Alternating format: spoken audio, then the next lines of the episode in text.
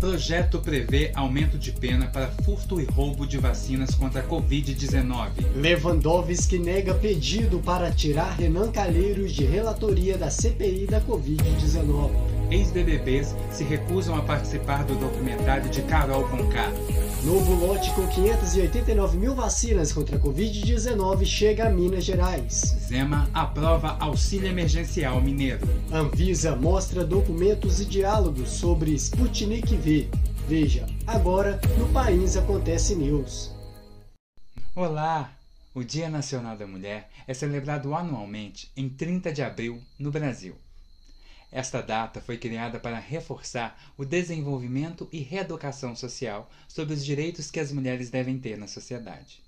Isso porque, ao longo dos anos, as mulheres enfrentaram muitas restrições nas diversas sociedades predominantes, machistas e patriarcais. Projeto de lei que prevê o aumento das penas previstas para furto e roubo de vacinas para a Covid-19 começou a tramitar no Senado.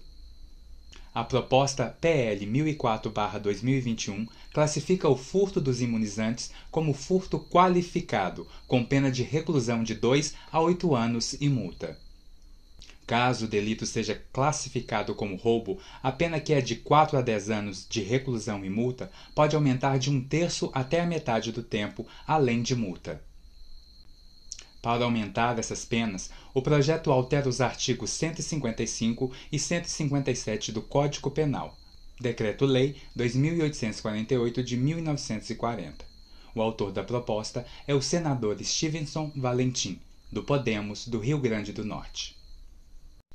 O ministro Ricardo Lewandowski, do Supremo Tribunal Federal, negou nesta quinta-feira, dia 29, o pedido feito por parlamentares governistas para retirar o senador Renan Calheiros, do MDB do Alagoas, da relatoria da CPI da Covid-19, instalada na manhã de quarta, dia 28, para apurar as ações e omissões do governo do presidente Jair Bolsonaro no enfrentamento à pandemia do novo coronavírus. Abre aspas. A carta política não esmiuçou como se deve dar a composição ou a escolha dos integrantes da comissão, nem mesmo para os relevantes encargos de presidente, vice-presidente e relator. Em outras palavras, reservou ao legislativo a tarefa de regulamentá-la internamente por meio do seu regimento. Fecha as aspas, disse um trecho da decisão. O BBB 21 marcou a vida de Carol Conká de uma forma que nem ela e nem a Globo esperavam.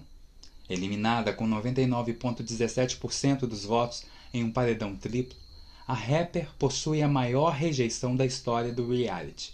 Isso porque mostrou na casa que seu temperamento é muito diferente do que o público imaginava. Além de sair cancelada, a artista chegou até perder seguidores em certos momentos e sua saída foi celebrada como final de Copa do Mundo. Buscando limpar a imagem da artista, a Globoplay lançou nesta quinta-feira, dia 29, o documentário A Vida Depois do Tombo, título que faz referência à música mais famosa de Carol, Tombei. A série documental mal estreou e já está entre os assuntos mais comentados do Twitter. O que tem chamado a atenção do público é que os ex-BBBs, que foram convidados para participar da produção, não aceitam um convite para se reencontrar com Carol. Imunizantes. Uma nova remessa de vacinas contra a Covid-19 foi entregue ao governo de Minas Gerais na noite de quinta-feira, dia 29. O 15º lote de imunizantes, enviado pelo Ministério da Saúde, tem 589.800 novas doses de vacinas, sendo 578 mil da AstraZeneca e o restante, os 11.800, da Coronavac. De acordo com a Secretaria de Estado de Saúde de Minas Gerais, nesse primeiro momento, as vacinas ficarão armazenadas na rede de frio, onde será feita a contagem e a conferência das doses enviadas. De lá, elas serão enviadas para as 28 unidades regionais de saúde, em data ainda a ser definida.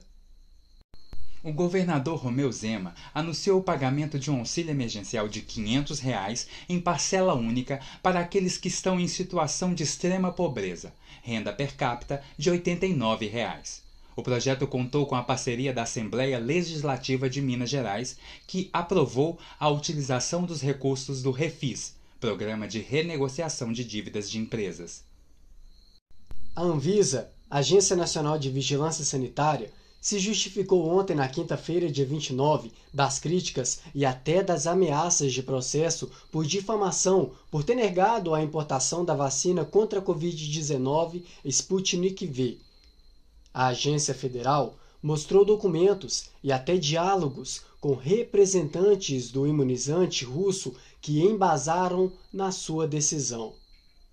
O gerente-geral de medicamentos e produtos biológicos da Anvisa, Gustavo Mendes, reforçou que a documentação da vacina não provou ser segura quanto à presença do adenovírus replicante. Aspas, uma vacina tem de proteger.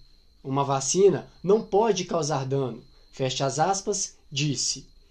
Mendes também afirmou que a fabricante da Sputnik V justificou a não replicação de apenas um dos componentes do tipo do imunizante apesar de a vacina conter dois. Para comprovar a tese, a agência apresentou diálogos com os desenvolvedores russos que fez os apontamentos que justificaram o veto à importação. Em breve voltamos com mais Pains Acontece News. Até lá, curta, comenta e compartilha esse vídeo. Pains Acontece News. A informação na palma da sua mão. Até, Até mais. Valeu.